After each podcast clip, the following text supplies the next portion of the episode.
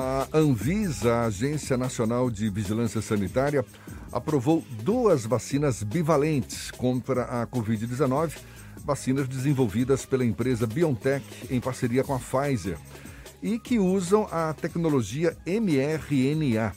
Com o cenário atual de aumento de casos e internações, é bom saber qual a diferença das vacinas bivalentes para os imunizantes que foram aplicados na população até agora.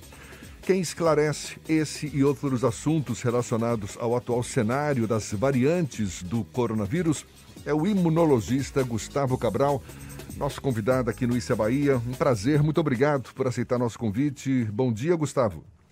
Bom dia, bom dia. É um prazer enorme sempre estar com vocês. É uma oportunidade de estar dialogando, conversando, interagindo também com o público, explicar uh, as vacinas e, e, muitas questões relacionadas à pandemia, acho que é um, um, um, trabalho que a gente precisa continuar até que a gente zere o número de mortes por muito tempo e, e consiga ter estabilidade, assim, sabe? Exato. Manter a saúde, manter a saúde nos diversos aspectos. Prazer, prazer, prazer todo nosso, Gustavo. E você já teve a oportunidade de conversar conosco. A gente sempre falava na possibilidade de surgimento de novas variantes, que é o que está acontecendo agora. E penso que uma das grandes preocupações das pessoas em geral é exatamente essa, né? Saber quando teremos vacinas capazes de nos proteger contra essas novas variantes do coronavírus, variantes e subvariantes, não é?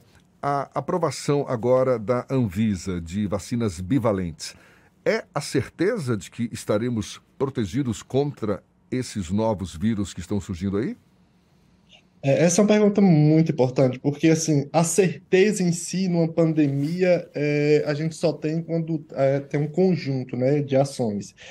Fala sobre as, as variantes subvariantes. Sempre vão surgir tá? É um vírus que é muito novo em nosso corpo. A gente não está falando de um vírus que a gente já conhece milenarmente, que, sabe, que já, já tem um, uma evolução e adaptação com o nosso corpo. A gente está falando de um vírus que tem é, menos de três anos. Então é natural que aconteçam mutações, surjam variantes, subvariantes. O que nos dá certeza da gente controlar são as ações científicas em paralelo e, claro, a, a aceitação, a interação com a sociedade. Mas para que isso aconteça, precisa ter uma organização política. Por que eu estou falando isso?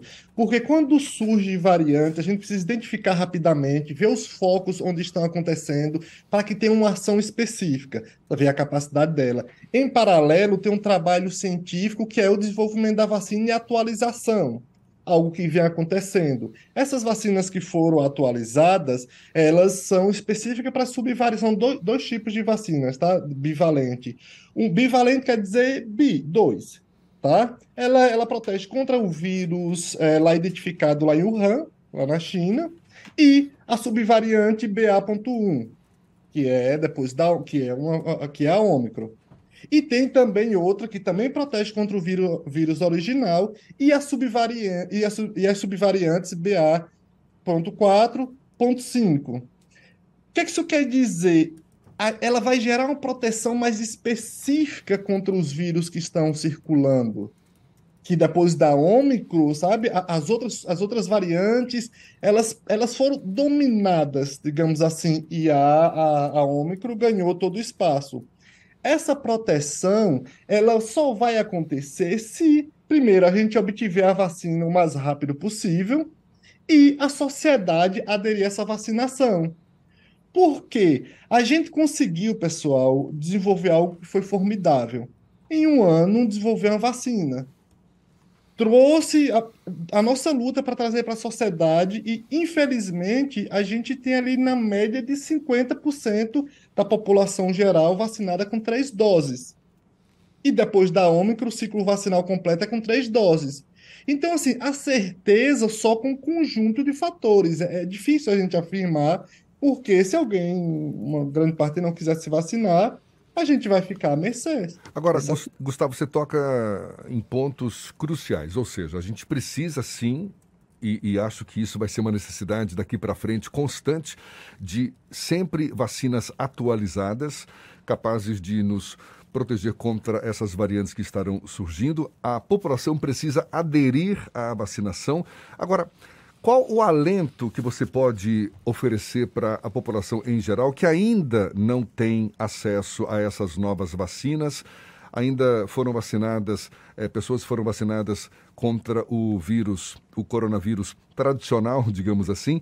É, qual é o nível de proteção que nós temos contra essas novas variantes, mesmo ainda não vacinados contra elas? Olha só, o alento maior assim está relacionado ao, acho que a entrada do, de um novo grupo, né, de uma nova gestão. Eu acho que isso dá um alento enorme, assim, para a gente que é da ciência, para a gente imaginar, olha, agora vai ter uma organização muito maior, obter vacina, distribuir, ter um projeto, projeto nacional de orientação social, para que a sociedade compreenda que a vacina é a melhor arma contra doença infecto-contagiosa, como a Covid. Esse é o grande alento. Quanto à mutação, isso sempre vai acontecer. As, as, as, as atualizações também vão ser. É, é necessário que aconteça. Quanto à proteção, mesmo com a vacina, sabe, atual, ela gera uma proteção com as três doses, tá?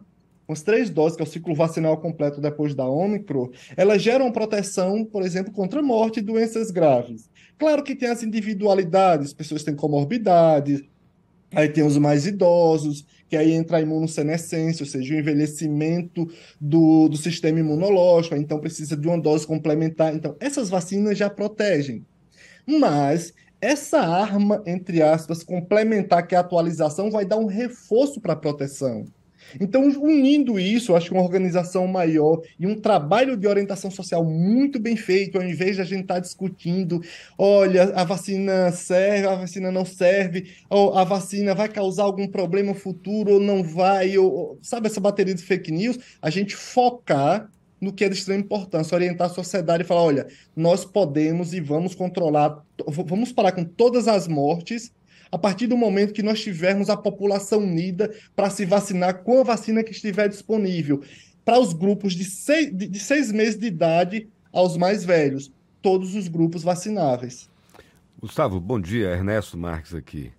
Veja, quem está nos ouvindo aqui, entre as pessoas que estão nos ouvindo agora, com certeza tem pessoas que estão ouvindo, acompanhando e concordando rigorosamente com, com o teu raciocínio, mas com certeza entre os nossos ouvintes devem ter também negacionistas.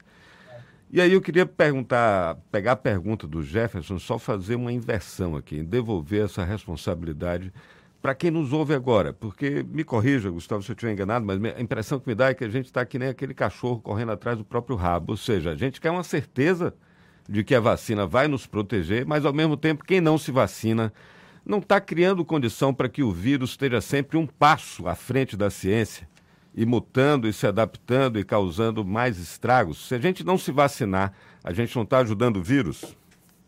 Não, perfeito. Essa é a grande questão, meu querido. Olha, é, quando a gente está numa luta como essa, em que um vírus, sabe, se propagou pelo mundo inteiro, a gente precisa unir forças. Não adianta jogar a responsabilidade apenas para um grupo. Ou para um ah, governo. Os, os cientistas vão resolver. Não é assim. A gente vai procurar uma arma, a gente vai procurar estratégias. Estratégias, por exemplo, como nós tínhamos proposto. Vamos montar estratégia muito rápida e eficiente para que o vírus não se propague. Ficamos discutindo, ah, não sei, não. o vírus se propagou. Tem a vacina, olha, gera uma proteção contra mortes e, e, e doenças graves. E aí gera discussão. É aquela coisa, parece que está correndo em ciclo e as coisas se repetindo. Então, assim, olha, se você é negacionista, se você não acredita, Pergunte a você mesmo, o que é que você sabe sobre esse assunto? O que é que você sabe sobre vacinas? Quem está te informando? Ah, é médico? Ah, é, tem essa profissão. Qual a especialidade dele relacionada a vacinas? O que é que ele compreende sobre vacinas? Porque, olha só, é, eu vou falar um pouco de mim, tá? Eu fiz PhD em imunologia, mestre em imunologia, PhD, fiz três pós-doutorados, USP, Universidade de Oxford, Suíça, estudando vacinas. E eu sei mais. E eu ainda, mesmo assim, ainda estou me batendo constantemente para compreender como funcionam os detalhes, tá? Então, e eu, eu, eu, tenho esse contato com muitos médicos que vêm procurar orientação para levar para a sociedade. Ou seja, é, uma, é, um, é um tema muito complexo nos detalhes para alguém vir simplesmente falar: ah, vai mudar o DNA, ah, vai causar problemas futuros. Pessoal, essa é uma das coisas que a gente mais faz. E quando alguém te falar de que essa vacina não, não, foi, não foi concluído os testes, não foi testada direito tal. Pessoal, essa foi a vacina mais testada, mais estudada da história. Em nenhuma vacina, nenhum momento na história, uma vacina para chegar a, a, seres humanos foram testadas, por exemplo, com 40 mil pessoas, grupos de 40 mil pessoas, grupo de 20 mil pessoas, grupo de 10 mil pessoas. Isso não acontece historicamente o que acontece antes de chegar para o ser humano, de que ela seja licenciada, os testes são em milhares de pessoas, pode ser 2, 3, 4, 5 mil. Mas não é comum a gente testar em 10, 20, 50, a gente testar em cidade inteira. Foi teste em cidades inteiras. Isso não acontece. Foi porque a necessidade, o suporte financeiro, inclusive, social, político, que deu para fazer isso. Essa vai ser a mais testada da história. Então, assim, pelo amor de Deus, a, a vacina é a melhor arma contra doença infecciosa, contra, por exemplo, a Covid-19. Mas não adianta se você não aderir e mesmo assim, compreenda, a vacina ela não vai te proteger, ela vai ajudar o seu corpo a se proteger. Então a gente também precisa estar tá bem, a gente precisa ter um olhar mais humano, observar que pessoas que têm comorbidades precisam de uma atenção maior, porque ela vai estimular nosso corpo a se proteger. Olhar para as pessoas que têm mais necessidades, ter uma, ter uma, uma atenção melhor, porque também sem uma boa alimentação, o sistema imunológico não vai atender tão bem ao estímulo da vacina. Então a gente precisa ter esse olhar mais humano e mais coletivo. A vacina é um pacto coletivo. Não adianta você achar que vai tomar decisão por você mesmo, porque você não vive só. E atitudes você complementares, Gustavo, como o uso de máscaras, o uso do álcool em gel, lavar a mão, complementa a proteção? Isso é. eu não tenho dúvida. Como eu falei, a, a, vacina é a melhor arma contra doenças contagiosas, mas não é a única. Quando a gente está em uma situação que a gente orienta, oh, pessoal, agora fica tranquilo, o vírus está circulando pouco, vai para os lugares abertos, vai correr, vai fazer atividade física, vai interagir e tal, com pessoas que você conhece, a gente já sabe, já sabe que, isso, que isso pode acontecer. Mas quando o vírus está circulando exacerbadamente e a gente sabe que tem um nível de vacinação muito baixo, pessoas com pouca proteção, a gente fala, ó, pessoal, põe a máscara, não custa nada. Tá em lugares fechados, tá em lugares aglomerados, põe a máscara. Sabe, usa álcool em gel, que pode proteger do, do coronavírus e de outras é, é, doenças também. Tem esse cuidado, são coisas básicas, isso não é nada demais. Terrível mesmo a gente vê, a gente continuar perdendo, perdendo vidas. Gustavo, para a gente encerrar, e me corrija se eu estiver errado, mas me parece que a gente ainda está na pandemia, não é verdade? Acho que a Organização Mundial da Saúde não, não anunciou o fim da pandemia. Na sua avaliação, você em particular, acredita que a gente deva levar quanto tempo ainda nessa pandemia e transformá-la numa endemia, não é? Porque acho que a tendência é essa. Com o fim da pandemia, a doença torna-se uma. a incidência dela torna-se uma endemia aqui no país. E isso. Você, e você estima quanto ano, tempo para isso? No próximo ano a gente já consegue isso. No próximo é, ano? A gente já deveria, na verdade, ter conseguido isso, mas infelizmente esses movimentos contra. Exatamente. Tal, Eu me lembro que falava-se muito ah, um, no momento em que a gente atingia a tal imunidade de rebanho, ah, ah, não é? Aí a gente contribuiria muito mais para transformar a pandemia numa endemia, mas até agora não é o que aconteceu. É isso. A imunidade de rebanho é, acontece mesmo, tá? É uma coisa natural. Só que a imunidade de rebanho real é através da custo, né? vacinação. Né? Por exemplo, se nós tivéssemos, sei lá, 70, 80, 90% da população vacinada, nós, nós já teríamos conseguido. Mas vacinada, por exemplo, quando a gente fala, é a vacinação completa nós teríamos a vacinação total da população total, nós estamos em média de, de 50% com três doses. Tá? Então, nós precisaríamos estar naquela casa de 75, 85, 90, sabe, 95 da população completamente imunizada. Completamente imunizada, inclusive com, com reforço, é, para os grupos específicos que seja orientado, nós já teríamos conseguido, isso não tenho dúvida. Mas a gente ainda está se batendo, a gente está ali, a população total, não população vacinável em si, a população total, a gente tem ali média 50%. Se nós tivéssemos é, é, nessa, nessa, nessa imunidade de rebanho através da vacinação, nós já teríamos zerado o número de mortes por muito tempo. E aí, quando acontece um, um pico, tá? Quando, olha, teve um pico de, de, de, infecção e tal, a gente vai lá, tem uma ação específica e combate. Como acontece, por exemplo, tem algo sobre o, o, o gripe. Olha, teve uma mutação e aí está acontecendo um, um, pico maior e já vai lá, tem uma ação específica, controla. É assim que vai acontecer. Tá? Assim como aconteceu com, com influenza, com influenza, vai acontecer também com coronavírus. Agora, claro, a gente precisa ter uma organização melhor e eu acredito que os próximos passos agora a gente, a gente consiga ter esse resultado, né? Essa, essa, essa ação para controlar a pandemia.